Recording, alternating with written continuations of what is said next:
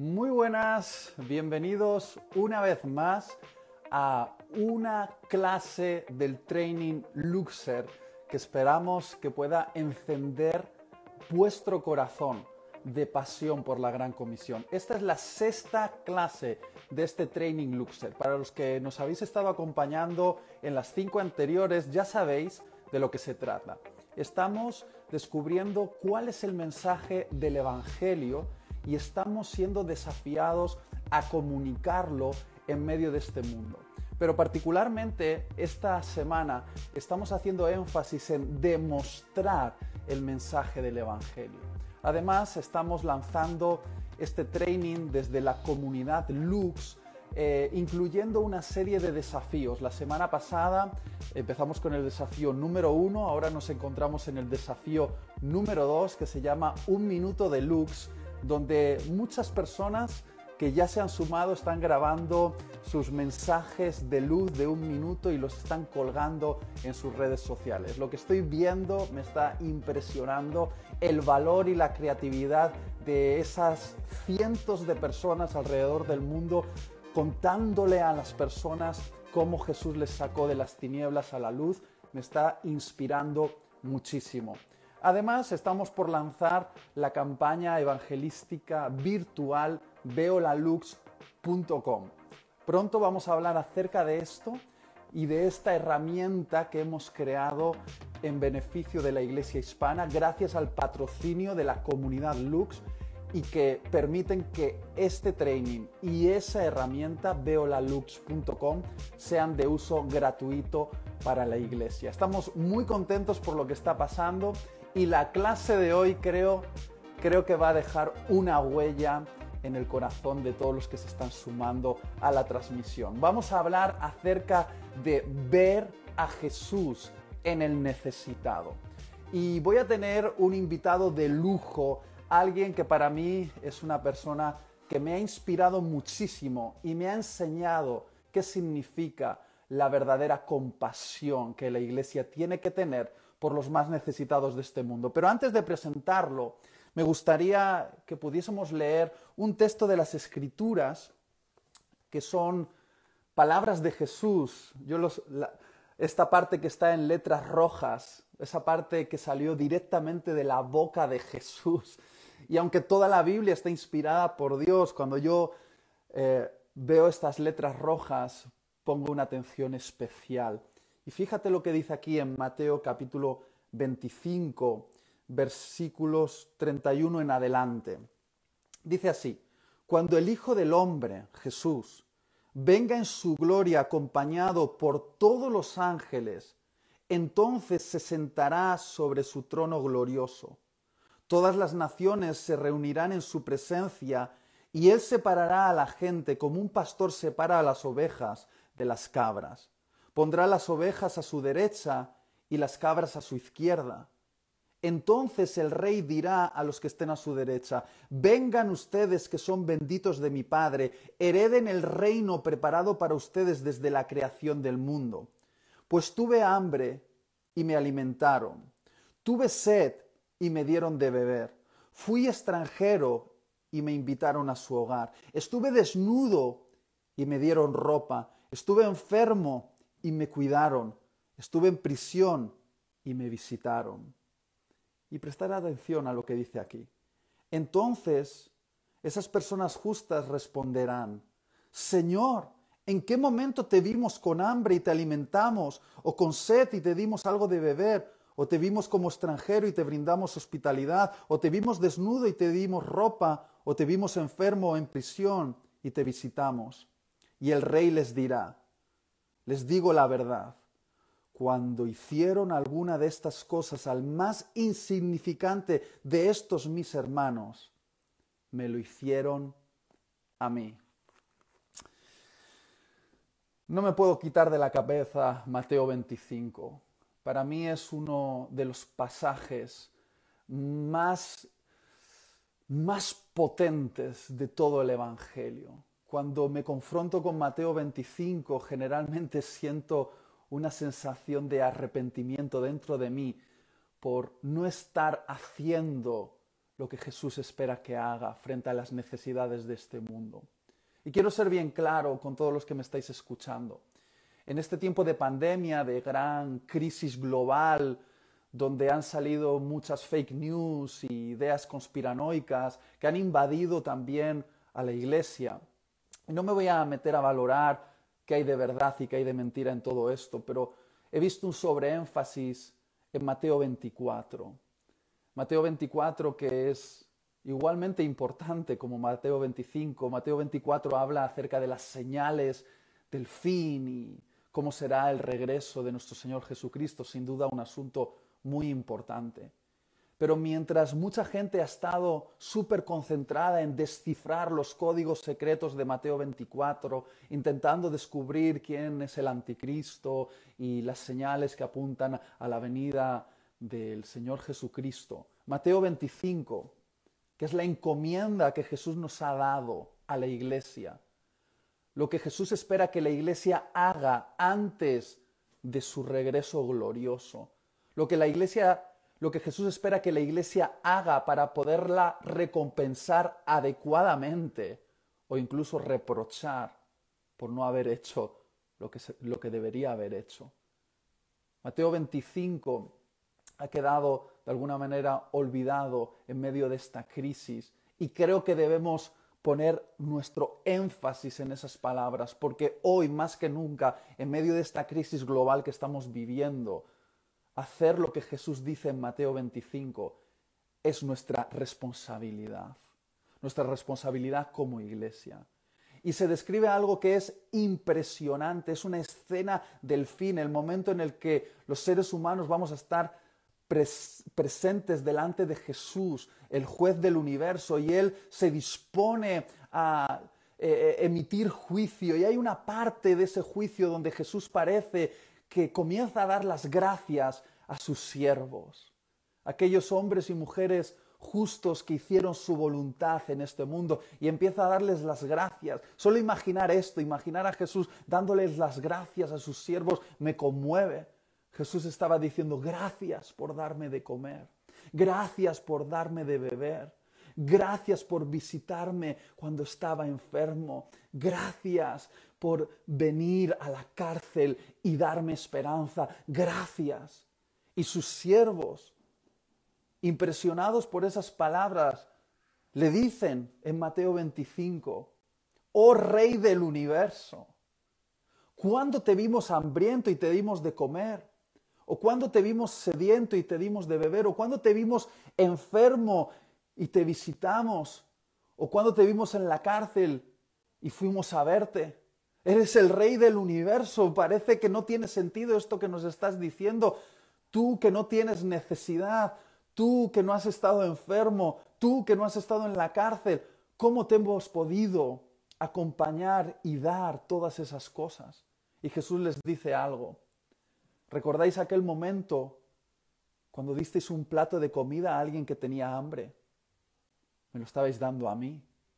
¿Recordáis aquel momento cuando disteis de beber a esa persona que estaba sedienta, me estabais dando de beber a mí.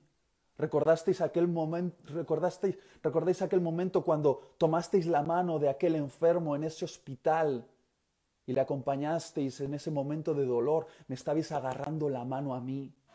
¿Recordáis aquel momento cuando vinisteis a la cárcel y nos trajisteis un poquito y trajisteis un poquito de luz en medio de la oscuridad de aquellos presos?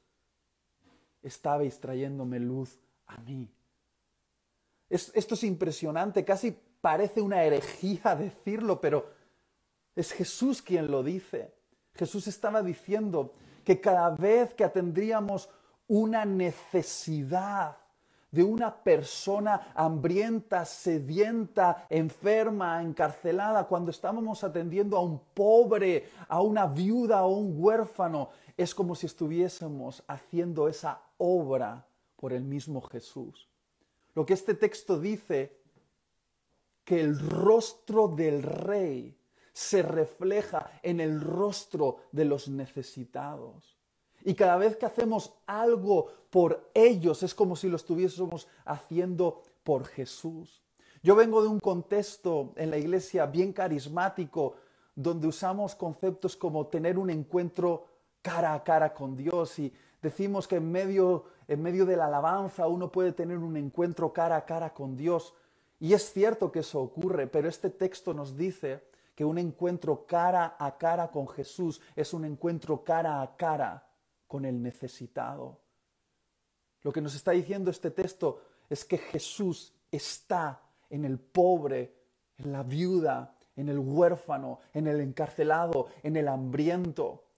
Y sé que suena hasta incómodo decirlo, pero es Jesús quien lo dice. Cada vez que estábamos en presencia de esas personas atendiendo a su necesidad, Jesús toma ese acto como algo hacia sí mismo. Porque seamos claros, muchas veces decimos, yo quiero servir a Jesús, quiero hacer algo grande para Él. Pero seamos claros, Jesús no nos necesita en el sentido de que no podemos construirle algo donde Él pueda vivir, porque Él es el creador del universo. Él no tiene necesidades. Por lo tanto, la única manera de servir a un Dios que no nos necesita es sirviendo a la humanidad que Él ama y sí nos necesita. Es decir, la manera de servir a Dios es sirviendo a los necesitados. Cuando decimos queremos hacer algo grande para Dios, la grandeza es el servicio a los necesitados. Y eso es evangelio. Y por eso se nos va a recompensar. Y por omitir esto se nos va a reprochar. Pero mejor que yo, quiero invitar a mi amigo Ángel Manuel, un pastor que admiro profundamente, que tiene una de las iglesias más activas y relevantes de España, en un lugar extraño de mi país que se llama las Islas Canarias, que son unas islas muy cerca de la zona de África, eh, conocidas por ser un lugar turístico pero os puedo garantizar que Ángel Manuel y su iglesia no se entretienen haciendo turismo. Ellos tienen su corazón en llamas por la necesidad de las personas. Ángel Manuel, cada vez que he hablado con él, me ha sacudido el corazón porque siempre trae mi corazón hacia la necesidad de las personas. Hoy, en esas islas, concretamente ahora, se está viviendo una crisis humanitaria, una crisis de inmigración sin precedentes y Ángel Manuel y su iglesia están atendiendo la necesidad de estos inmigrantes que llegan en patera, muchos de ellos enfermos y en situaciones deplorables. Hay tantas cosas que Ángel Manuel junto con la iglesia que pastorea están haciendo en favor de los más necesitados y quiero que él nos hable acerca de esto. Voy a invitarle. Lo vais a disfrutar un montón. Aquí viene mi buen amigo Ángel Manuel. ¿Qué tal? Buena. ¿Cómo estás, Ángel Manuel? Pues muy bien, muy bien, maravilloso. Aquí escuchándote, pues muy, muy tocado también, porque es que tú siempre que hablas, eh, el Espíritu Santo es que es una cosa tremenda, ¿no? Te, penetra para adentro, ¿no? Cualquier cosa, tú coges cualquier cosa y la, y la conviertes en una, en una llama que incendia el corazón. Así que muchas gracias, Itiel. Muchas gracias, Ángel. Que me hace llorar muchas veces, ya cuando has venido aquí a la iglesia también, me has quebrantado el corazón montones de veces, predicando. O sea, que tienes una, una, un poder impresionante, Dios te usa grandemente en la predicación, ¿no? Me vas a emocionar ahora, Ángel Manuel, porque te admiro muchísimo y es una alegría para mí eh, llamar amigo a alguien que admiro muchísimo. Eh, puedo ver eh, la unción que Dios te ha dado y todo lo que he dicho acerca de la obra tan inspiradora y revolucionaria que estáis haciendo allí, en, las Islas Canarias, en favor de los más necesitados. Todas esas palabras de admiración no son eh, falsas, son muy verdaderas. Yo siempre le digo a las personas, si queréis ver una iglesia que ha entendido Mateo 25, tenéis que conocer la iglesia Misión Cristiana Moderna allí en las islas. Y Ángel Manuel, te doy paso para que nos hables acerca de este corazón por los necesitados que Dios te ha dado a ti y a tu congregación. Queremos aprender y ser desafiados. Pues muy bien. Eh, estabas hablando de Mateo 25 y claro, Mateo 25, cuando lo leemos, parece como que es un anuncio para realizar una labor social eh, que debemos hacer por el necesitado, por el pobre, que, que se debe hacer. Y eso es un llamamiento, como tú decías, pues estremece. mucha gente cuando lee eso eh, pasa página porque mm, dice, Dios mío, aquí hay algo que yo no estoy haciendo y, es una verdad. Pero al mismo tiempo, yo encuentro en Mateo 25 una descripción de nosotros, de nosotros como creyentes, porque si te fijas ahí en Mateo 25, cuando él dice, el Señor dice, cuando ustedes hicieron esto por esta persona, eh, a mí me lo están haciendo. Entonces, claro, esto ya eh, nos lleva a un voluntariado y a una labor social como cristiano que está por encima de la labor social o voluntariado que puede ejercer un inconverso. De hecho, yo pongo siempre esa diferencia entre lo que hace un cristiano por los pobres y lo que hace un inconverso. Un inconverso cuando trabaja, trabaja por, por niveles de conciencia, por ejemplo. Niveles de conciencia, niveles de necesidad, eh, porque de repente pues siente en su vida que tiene que hacer algo de realización personal y todo tiene que ver con él, tiene que ver con él. Entonces ahí hay un pequeño grado de, egoísmo personal, aunque haya esté cargado de altruismo, de egoísmo personal, porque lo estoy haciendo en cierto modo por mí, a lo mejor por aliviar mi conciencia. Un día alguien me dijo, voy a ayudar a los toxicómanos y tal, el pastor un fuego por ayudar a los toxicómanos y le digo, pero, pero, ¿por qué? Que me vuelves loco de tanto ayudar a los toxicómanos. Y dice, no, es que, es que yo vendía droga y tal. Entonces, e, él quería ayudar a los toxicómanos ahora porque el tipo tenía un... Eso no es una razón. O sea, los cristianos cuando hacemos labor social, cuando hacemos obra social, quien nos empuja es que, es que vemos a Cristo en la persona. Es que vemos a Cristo. Entonces, claro, esto tiene mm, dos cosas importantes.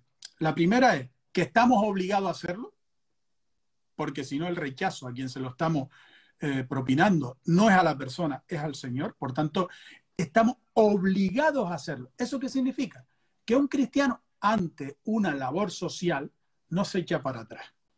No importa lo que suceda, no importa cómo te traten, no importa si la persona, porque claro, todos los que estamos metidos en este tema de, la obra social, nos damos cuenta de una cosa importante, y es que la gente cuando viene a nuestras puertas, en el caso nuestro que atendemos pues, todo el tema de la migración, ya hemos atendido este año más de mil inmigrantes, hemos atendido pues muchas familias, 1.500 familias mensuales, o sea, mucha labor social, mucha, mucha, mucha acogido, eh, bueno, muchas cosas que no tengo tiempo para eso, pero, pero mm, nos damos cuenta que la gente tiene, a veces esto puede ser visto como una ingratitud en las personas, ¿no? Que vienen, por ejemplo, que algunos te dan las gracias, otros te exigen, eh, otros te, mm, te, discuten contigo, otros se aprovechan, otros si los pasas al almacén se te llevan también algo que no era suyo, mm. otros en la cola codean al otro para que no tal. O sea, y vemos que vemos esto y decimos, bueno, ¿qué está pasando? La gente que pasa, que son unos ingratos. No es que están en un estado de emergencia. Y yo lo comparo, la obra social en este estado de emergencia, lógicamente, no en emergencia porque estamos en una pandemia, sino en la emergencia de la propia persona que está en una necesidad grande, es como el que se rompe un hueso, ¿no? El que se rompe un hueso va al hospital, se pone ahí en el hospital y cuando el médico lo está atendiendo dice, no, no, no, no, no me toque, no me toque se enfada hasta con el médico. Yo he visto gente en el suelo, con un motorista con la pierna rota, el médico ir a atenderlo y el tipo insultar al médico y ponerlo al médico como un zapato y porque le estaba intentando mirar la pierna y tal. Y bueno, pues esto no sucede, ¿no?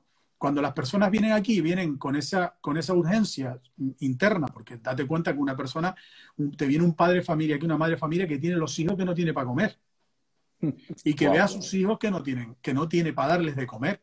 Y te viene aquí diciendo, es que si no me dan algo esta noche no comen mis hijos. O sea, eso es un estado de desesperación para unos padres, para ti, con tu, con tu hija, imagínate tú cómo, cómo te pondrías, ¿no? O sea, tú, saltas por encima del mostrador si te dicen que te falta un papel. ¿Tú me estás entendiendo? Entonces, mm. la situación es de alarma en la vida de la persona. Ahora, cuando esas personas vienen ahí, te tratan mal. Y el cristiano, ¿qué hace? No se echa para atrás.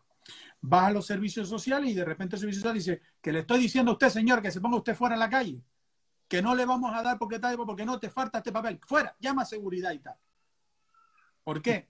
Pues porque no tienes impulso en el que el cristiano, por ejemplo, viene y se encuentra ese pero y dice, no, que, a la que estoy yo echando para atrás es a Cristo. Es el Señor. Entonces, ¿qué le voy a decir al Señor? No tengo. Cuando la Biblia dice claramente, lo que tienes, dale. Y, aunque sea lo que tengas, lo que tienes encima. A ver si me entiendes. Lo que tienes encima. No es que no, es que no tenemos aquí ahora mismo ley y tal, pero tienes 10 euros en el bolsillo. Vete y cómprale el lo que porque lo que tienes, dale. Y si ha venido es porque tienes. Y si Cristo lo ha traído es porque tú tienes para dar. Eso por un lado. Y por otro lado, el voluntariado cristiano es un voluntariado eh, que, o sea, que siempre permanece. Permanece, permanece, permanece. Yo tengo la anécdota de un, de, un, de una vez que salí de la oficina tarde, pues, a las 6, las 7 de la tarde, salí y, cuando salgo de las oficinas de la iglesia, me encuentro una persona sentada ahí en, en, unas palmeritas ahí, sentado por fuera del, jardín, y que me dice que tiene, tiene los pies descalzos, mugrientos, y me dice así, tío, así, lávame los pies. yo salgo para afuera, veo un tío mal, porque era una especie de, de desaliñado, ¿no? que me dice, lávame los pies, pero con exigencia. En el momento me entró una cosa, ¿sabes lo que te digo? Decirle, que lávate los pies ni nada, tío. Lávatelos tú, a ver si me entiendes, ¿no? O pídeme que, pídemelo por favor, o cualquier cosa esta. Te entra una cosa así, ¿no? Pero al momento dije, uy, uy, que esto puede ser un ángel del Señor o el Señor mismo. Y le dije, y le dije, Sí, sí, sí, con mucho gusto. Ven, por favor, yo te voy a lavar los pies. Te voy a lavar los pies, te voy a dar unos zapatos y te voy a dar calcetines y todo. Ven para atrás, vamos a abrir atrás, voy a tal, no sé qué, no sé cuánto. Entonces yo lo dejo en el baño para ir a buscar la toalla, para ir a buscar los zapatos, para ir a buscar... Ahora lo traigo, traigo todo y te lavo los pies. Fui, a, fui al ropero, que es más atrás, tengo que caminar 100 metros para allá atrás. Voy, traigo las cosas. Cuando vengo y tiel, el tío no está. No, está en el baño. Salgo para afuera, no está. Lo busco por los alrededores, no está. Doy una vuelta con el coche y lo busco. Ese tío desapareció. Puede ser que haya sido una persona, pero para mí fue una lección que me quedo con eso, en el que Dios diciéndote, te, ándate con ojo, ándate con ojo que te voy a visitar el día que menos te lo espere, te aparezco tocando en tu casa también y diciéndote que no tengo donde dormir. A ver si me vas a dejar en el chaplón de tu casa durmiendo, ¿no? imagínate, ¿no? Que lleguemos al cielo y nos diga, me dejaste en el chapón de tu casa durmiendo con 5 grados bajo cero y con una manta que me diste ahí churrienta y estás tú durmiendo en tu casa con la calefacción. Ese es Cristo, ¿no? Entonces, ¿cómo se nos queda el cuerpo, no? Bueno, pues eh, eso como un poco como intro, pero quiero hablarles de un texto que, que nosotros siempre usamos para el ayuno, porque es que nosotros siempre miramos la palabra en, modo, en modo yo, ¿no? En modo yo, en primera persona. Siempre vamos yo, yo, yo, yo, yo, yo, yo. Y claro, mm, cuando nos vamos a Isaías 58, el ayuno y yo, ¿no? Pero ahí Isaías 58 está hablando de algo que es tan, tan tremendo, tan fuerte, ¿no? Porque en Isaías 58, versículo 6 al 8, dice, ¿No es más bien el ayuno que yo escogí desatar las ligaduras de impiedad, soltar las cargas de, opresión y dejar libre a los quebrantados y que rompáis todo yugo? No es que partas tu pan con el hambriento, el ayuno. O sea, porque vamos a ver. Dice, el ayuno, sí, va esto desatar las cargas de opresión y tal, sí, el ayuno produce un cambio interior nuestro, el ayuno pone a raya al viejo hombre, la vieja naturaleza, porque le quita al cuerpo esa, esa, fuerza eh, y, bueno, lo sujeta, sujeta la carne, te da dominio propio y tal, eso el ayuno, trabajo por dentro, ¿no? suelta las cargas de opresión, suelta las cosas que tenemos por dentro cargadas, todo eso está bien, esa lesión. Pero después dice, no es que partas tu pan con el hambriento y a los pobres errantes albergues en tu casa, que cuando veas al desnudo lo cubras y no te escondas de tu hermano, entonces nacerá tu luz como el alba, fíjate, Luxer, ¿no? Luxer. Nacerá tu luz como el alba y tu salvación se dejará ver pronto. irá tu justicia delante de ti y la gloria del Señor será tu retaguardia. Pero fíjate tú lo que dice. Que partas tu pan con con los pobres albergues en tu casa, que cuando veas al uno lo cubra y no te escondas de tu hermano. Pero dice que es ayuno que yo escogí. Se equipara el dar al pobre, ayudar al hambriento y tal, con el ayuno. O sea, ¿qué está diciendo? Que es un ejercicio espiritual de la cristiandad que nosotros entendemos como un ejercicio espiritual, los ayunos, las oraciones, venir a la iglesia, tal, como nuestra disciplina espiritual. Pero aquí está hablando de una disciplina espiritual que tiene que ver con darle de comer al hambriento y que está para Dios considerada o equiparada al mismo nivel que el ayuno. Por tanto, para mí esto es sumamente importante. Ahora, me voy a centrar en el versículo 8 porque ahí dice, entonces nacerá tu luz como el alba y tu salvación se dejará ver pronto e irá tu justicia delante de ti y la gloria del Señor será tu retaguardia. Es decir, cuando tú arreglas las cosas por dentro tuyo, lo que está diciendo el versículo 6, las cargas de opresión y tal, y te pongas a darle de comer al necesitado, entonces nacerá tu luz como y tu salvación se dejará ver pronto. O sea, tu salvación, tu ejercicio de, de, de herramienta salvadora se dejará ver. ¿Por qué? Porque dice que irá tu justicia delante de ti y la gloria del Señor será tu retaguardia. La justicia, la justicia de Dios, eso es la obra social. Porque el Señor dijo, no hagáis vuestra justicia delante de los hombres, ¿no? Y después dice, cuando des limosna y tal, y no sé qué. Entonces, es la obra social, la justicia. Dice que la justicia va delante de ti y la gloria del Señor es tu retaguardia. Es todo lo contrario de lo que nosotros hacemos como evangélicos, porque nosotros lo que hacemos es meter la gloria del Señor por delante. Nosotros pensamos que con la gloria del Señor nosotros vamos a traer la gente, nosotros vamos Entonces metemos la gloria del Señor por delante, ¿no? O sea, a un tío que está hambriento le ponemos la gloria del Señor delante y la gente pues no entiende nada. Porque la gloria del Señor es algo que no se ve, que lo vemos nosotros, pero la gente no ve la gloria de Dios. La gente no ve la presencia de Dios, no entienden nada de eso. Mm, lo que ven son nuestras obras, nuestra justicia. Entonces nuestra justicia tiene que ir delante. Y cuando nuestra justicia va delante, la gloria se manifiesta detrás. Si no hay justicia delante, la gloria no se manifiesta detrás. O es una gloria que le falta algo. Entonces, para mí, la obra social, pues es un camino que, abre, que, abre puertas, un camino que abre, como, como el Juan el Bautista, ¿no? que prepara el camino a la venida del Señor. Entonces, la, obra social es como algo que abre y trae, detrás viene la gloria, viene la gloria tocando a la gente, viene la gloria manifestando, trayendo salvación, eh, tocando los corazones, el Espíritu Santo convenciendo de pecado. Eso es así. Y ahora más adelante voy a explicar por qué razón es así. Lo que quiero centrarme es una cosa importante, porque cuando tú le dices a la iglesia obra social, que hagan obra social y tal, automáticamente están pensando en la evangelización, automáticamente. Sin embargo, mm, la obra social, mm, si se usa como elemento de evangelización, se convierte en proselitismo. Y Mateo 23:15 dice claramente, hay de vosotros escribas y fariseos hipócritas, porque recorréis mar y tierra para ser un prosélito y, una vez hecho, la hacéis dos veces más hijo del infierno que vosotros. Claro, aquí dice que por hacer un proselito, los, hipócritas practicaban el proselitismo, o sea, pues por convertir a uno hacían temas sociales, eh, pues de toda esta cosa, ¿no? Porque un tío se convirtiera, le daban de comer, por ejemplo, ¿no? Esto se usa mucho, o sea, la, obra social como evangelización. Es que para mí, yo he ido a iglesia, Itiel, en la que se me ha caído la cara de vergüenza, te lo digo con sinceridad. Porque yo he ido a predicar en muchas iglesias, en toda España he predicado en todos lugares y con cobras muy grandes y congresos, muchas cosas. Pero fui una vez a una iglesia en la que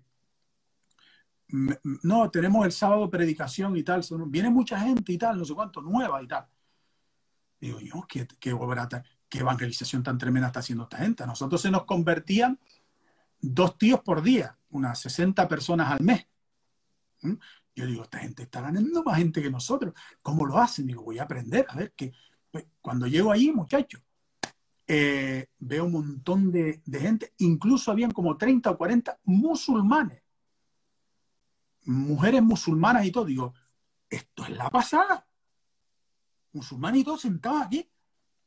Pero esto, que esta gente cómo hace esto? Esto es impresionante. Mira, predico no sé qué, no sé cuánto, hago un llamamiento, pasa mogollón de gente a convertirse al Señor y tal, y cuando termina aquello, me bajo de la plataforma, aquí, para arriba, empieza el 1, el 2, el 8, y empieza la gente a venir con un numerito y tal, y yo digo, mira, explícame esto y tal. Y dice, no, no, no, es que nosotros, si no vienen al culto este, no les damos la comida. Digo, ¿cómo, me estás diciendo, tío? ¿Cómo, me estás Me siento vergüenza, tío, porque me estás diciendo tú, hombre? ¿Qué me o sea, tú estás usando el alimento de una persona. Porque cuando ¿Tú te crees que esa gente se ha convertido de verdad? Es que esa gente le dices que tienen que ser budistas y se vuelven budistas porque está en juego el pan de sus hijos. Me está y hacen por sus hijos lo que sea y por su familia. ¿Tú qué, qué cosa estás diciendo? Esto es horroroso. Spurgeon, que tú lo conoces bien, el gran predicador Spurgeon, dijo, hacer prosélitos es una obra digna de un fariseo. Pero nuestro propósito debe ser llevar a los hombres a Dios. Wow. La gloria del Señor es nuestra retaguardia. Lo que la gente ve en nosotros es la gloria del Señor. Y esto es un tema la justicia, ¿no? Lo que la gente ve en nosotros, perdón, es la justicia.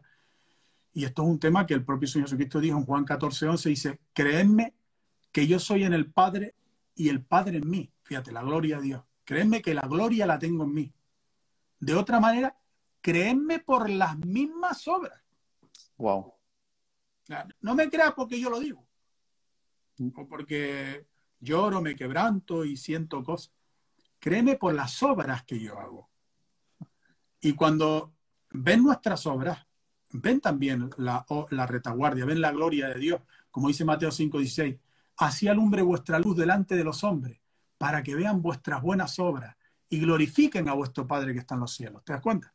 Ven nuestras obras y glorifican a nuestro Padre. Por eso dice Santiago 2.18, pero alguno dirá, tú tienes fe y yo tengo obras. Muéstrame tu fe sin tus obras y yo te mostraré mi fe por mis obras. Entonces, eh, eh, está claro, está claro. Bueno, quiero puntualizar, porque como estamos en un foro donde hay evangélicos, muchos evangélicos, pues hay que puntualizar que, lógicamente, Efesios 2.28 dice que la salvación no es por obra. Eso está claro, lo tenemos todo claro. Quizás esto ha sido, como pueblo evangélico, para nosotros un gran problema, porque yo tengo un, doctorado y, y, en mi tesina, en la investigación que hice para, para el tema de la obra social, que la hago en esa dirección, encuentro que literatura con respecto a la obra social en el mundo evangélico, cero, prácticamente. Mm. Cero. Parece ser como que, y esta es un poco la tesina que yo hice, que en el mundo evangélico, al hacer tanto énfasis en la salvación por la gracia, parece como que hablar de las obras eh, es como pecado. ¿Sabes lo que mm. te digo? Entonces, hablar de las obras y tal, y entonces te encuentras en las iglesias, no, la obra social es una cosa del ayuntamiento, de los cabildos y tal, eso, tal. Nada que ver, nada que ver, porque como vamos a ver, la creadora de la obra social en el mundo fue la iglesia cristiana. Mm. Eso no existía. Roma no atendía a los pobres, no atendía a las viudas, no atendía a los huérfanos ni nada. Y luego también tenemos que entender que sin la obra social no hubiese habido evangelización. ¿Por qué razón? Porque mira, cuando los misioneros eran enviados al mundo a evangelizar, estaban enviados, siendo enviados en tiempo de persecución, como mártires. Hmm. Claro, si eran enviados esto es lo que pensó la iglesia, si son enviados y dejan a su mujer y a sus hijos detrás, si mueren, ¿quién los atiende? Entonces la iglesia dijo, nosotros vamos a atender a las viudas y a los huérfanos. Y la, atención de las viudas y los huérfanos impulsó a los hombres a ir a la evangelización, arriesgando sus propias vidas porque sabían que su mujer y sus hijos iban a ser atendidos por la iglesia. Entonces la obra social impulsó la evangelización en la iglesia primitiva y se vio obligada a la iglesia primitiva a hacerlo. Eh, mm, John Stott, eh, que falleció ya hace un tiempito, dijo, la misión auténtica es una misión abarcadora que abraza la evangelización y la acción social y se niega a permitir que se las mantenga divorciadas. Oh. Y cita después además el, Pacto de Lausana de 1974, hmm. que estaba cargado de una función, que está cargado de una función de evangelización y obra social. Hombre, la obra social no evangeliza, no evangeliza, pero prepara el terreno para la evangelización. Y eso es sumamente importante. Hmm. Todos sabemos que la fe no entra por la boca, sino por el oído. Romanos 10, 16. Lo único que evangeliza es el Evangelio. Marcos 16, 15. Evangelizar por medio de la obra social es inútil. Nosotros atendemos una cantidad de gente descomunal. Te puedo decir que la evangelización o la gente que ha venido a la iglesia por medio de la evangelización, o sea, por medio de la obra social, directamente ha sido prácticamente cero. Nosotros hemos crecido por medio de la evangelización, normal y natural, principalmente entre parientes y amigos más cercanos.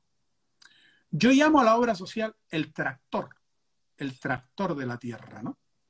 Porque claro, la tierra que tenemos hoy en Europa, en, en España y en muchos lugares del mundo está árida.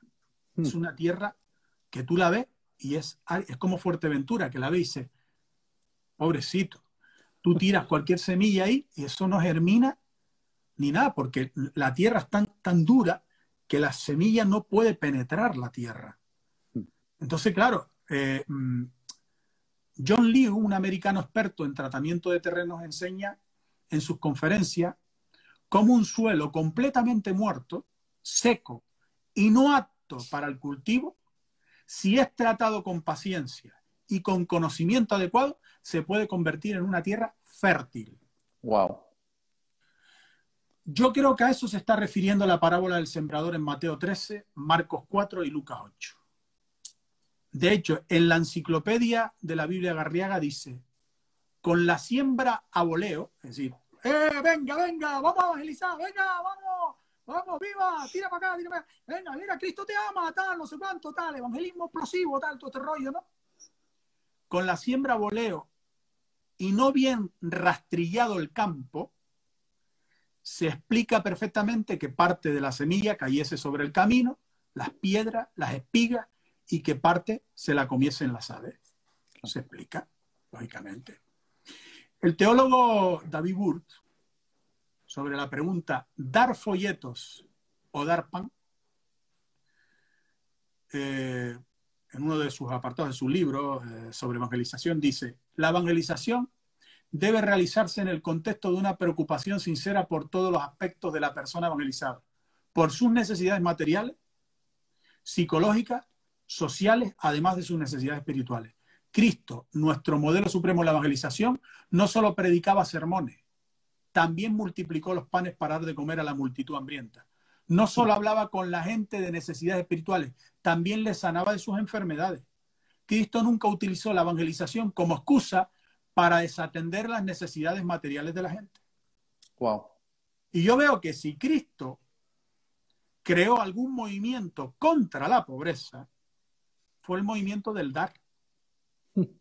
No un movimiento de protesta o de lucha contra las situaciones de los pobres, sino el movimiento del dar. Wow. Del dar, de atender. Ese fue el movimiento contra la pobreza. Y es que si todos los cristianos del mundo nos pusiéramos a dar, lo poco que tenemos, erradicaríamos la pobreza totalmente del mundo, te lo garantizo. ¿eh? Pero si no damos, no estamos en ese movimiento y esa es la verdad. Ahora tenemos que tener eh, cuidado de no hacer nuestra justicia, es decir, eh, para ser vistas por las personas, que eso es importante. ¿no? Mateo 6.1 habla de eso. Guardaos de hacer vuestra justicia delante de los hombres para ser visto de los hombres, de otra manera no tendréis recompensa a vuestro Padre que está en los cielos. No hacemos lo que hacemos para que nos vean los hombres, sino para que nos vea el Señor, porque para Él lo hacemos. Amén. Porque es, es quien nos recompensa. Mateo 6.3 dice, más cuando tú des limosna, no sepa tu izquierda lo que hace tu derecha, para que sea tu limosna en secreto y tu Padre que ve en los secretos te recompensará en público. Y voy a ir medio terminando diciéndote esto, que los cristianos debemos ser celosos de buenas obras, que lo dice Tito 2.14 quien se dio a sí mismo por nosotros para redimirnos de toda iniquidad y purificar para sí un pueblo propio, celoso de buenas obras. Hmm. Para los que tengan alguna duda con este texto, Barclay, el teólogo, dice, con respecto a celosos de buenas obras, que el cristiano debe ocuparse en buenas obras, las cuales son el distintivo de su vida. Y cita Tito 3.8 y 14, ¿no? que es el texto que acabamos de mencionar. Lo cierto es que esto de celoso de buenas obras es que los cristianos no deberíamos permitir hmm. que nadie nos robe la oportunidad de hacer obra social. No deberíamos permitir que nadie nos robe nuestros pobres. No deberíamos de permitir que nadie atienda al pobre que está en la esquina antes que nosotros.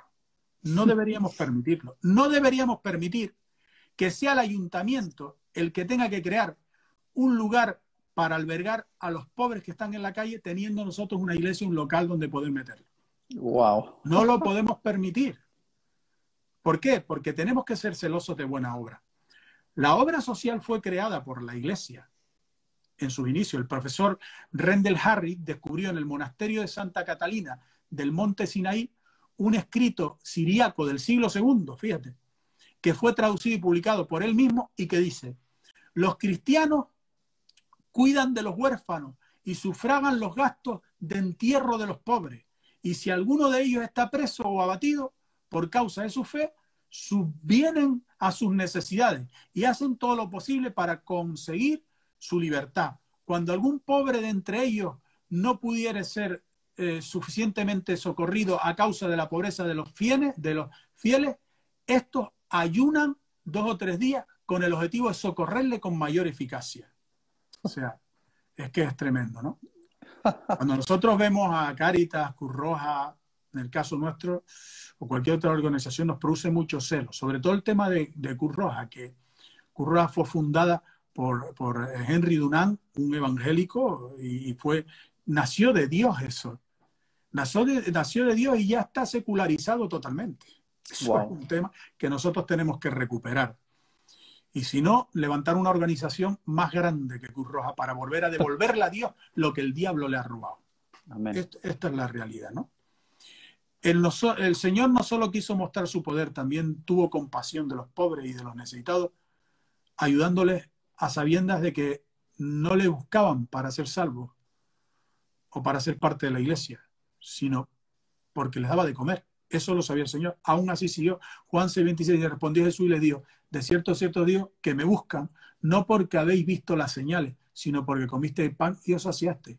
Esto es una verdad que el Señor sabía, por qué la gente venía, pero aún así seguía ayudándole, porque es parte de la evangelización, de la siembra, del cuidar el terreno, de ararlo, de cultivarlo, el, el hacer obra o labor social, ¿no? Wow.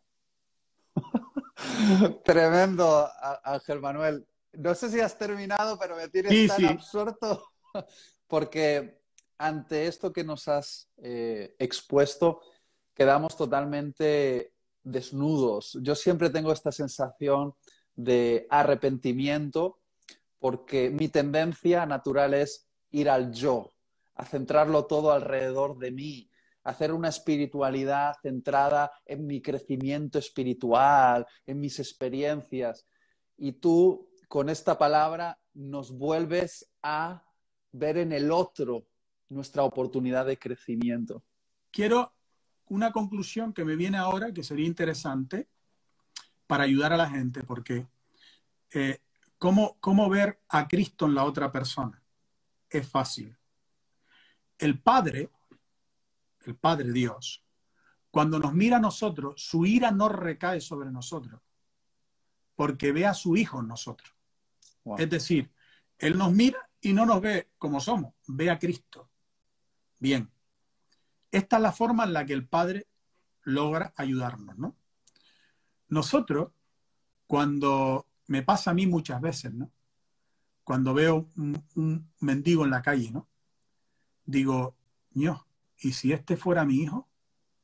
Que está en Estados Unidos, botado ahí en la calle, a lo mejor en cualquier sitio, no me ha dicho nada. Porque te puedo contar el caso, por ejemplo, de un padre en Los Ángeles que me contó, él dice, mira, mi hijo, eh, de repente lo llamo, todo bien, todo estupendo, para arriba, para abajo, hablo con él, no estoy haciendo esto, estoy haciendo lo otro, para arriba, bien, pasan cuatro meses, así.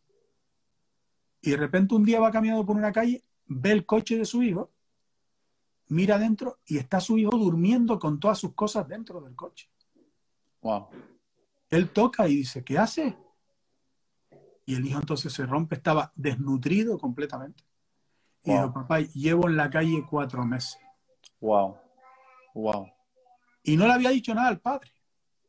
Tremendo, tremendo. Y el padre, ¿qué hace mi hijo? Vente para acá, no, es que me da vergüenza. ¿Me entiendes? Sí. Entonces, tu hijo, mi hijo, puede terminar en la calle por mil razones. Entonces, cuando una, porque eso, eso, por ejemplo, esos africanos que vienen de África, tienen madres, padres, nos han llamado por teléfono aquí, gracias por acoger a nuestro hijo. la gente pobre que está tirada en la calle, o sea, entonces, cada vez que vayamos a mirar a alguien, debemos mirarlo como si fuera algún familiar nuestro. De hecho, fíjate una cosa, si te das cuenta. Si tú te fijas en la persona necesitada, le miras bien al rostro, se parece con alguien que tú conoces con algún familiar.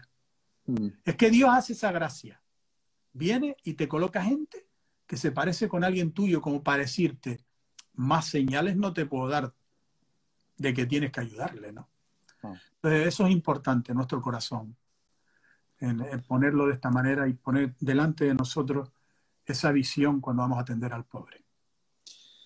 Justamente eh, esto que estás diciendo, que es el final perfecto para esta masterclass que nos has dado acerca del Evangelio y la necesidad y cómo estamos llamados a responder a ella eh, como un acto de adoración a Jesús. Fíjate, Mateo 25 termina con esas palabras, lo hicisteis por uno de estos mis hermanos más pequeños. Es como diciendo, son mi familia. Eh, eh, estamos, esto es un asunto de familia. Y me quedo con esto, que podamos ver en, los necesitados a alguien de nuestra familia. Y Ángel Manuel, gracias, gracias por dedicar tiempo en esto. Eh, habría tantas cosas que podríamos hablar, el guaguaseo que habéis hecho, la obra humanitaria con los inmigrantes, miles de inmigrantes que llegan a Canarias, eh, la ayuda a los drogodependientes, el banco de alimentos, todo eso que hacéis Espero que algún día los que nos están escuchando puedan ir allí, a las Islas Canarias, y conocer Misión Cristiana Moderna y sentarse contigo, que sin duda tú eres de los pastores que se sientan a la mesa. Tengo la primera, diré esto para terminar. Ángel Manuel es el pastor de una de las iglesias numéricamente hablando más grandes de España. Y yo antes de conocerle personalmente, obviamente le veía desde lejos y decía, wow, un pastor de una iglesia tan grande, no tendrá tiempo para las personas porque estará muy ocupado con la gloria de Dios. Y recuerdo, no nos conocíamos, yo estaba iniciando eh, mi camino como predicador, era un muchachito joven, y te hice una llamada sin saber que eras tú, porque alguien me dio tu teléfono para que me recomendases algo de las Islas Canarias para ir a visitar con mi esposa, que recientemente estábamos casados. Y me atendiste amablemente, con, una espontaneidad, con una cercanía. Y después de colgar, me di cuenta de que había hablado con el pastor de esa iglesia tan grande y dije, ¿cómo es posible? Y ahí aprendí que, que formar parte del movimiento de Jesús es estar cerca de las personas, crear puentes y no crear muros. Y tú eres una persona que crea puentes y bueno, eh, tengo el gusto de llamarte amigo. Muchas gracias por este tiempo que nos has dedicado y por esta enseñanza. Nos despedimos aquí solo por cuestión de tiempo. Te mando un abrazo, Ángel Manuel. Igual, y amigo nos vemos y tiel, pronto. Amigo y piel también. Es recíproco todo eso que dice. Gracias. Nos vemos. Aquí nos despedimos. Dios os bendiga. Un abrazo.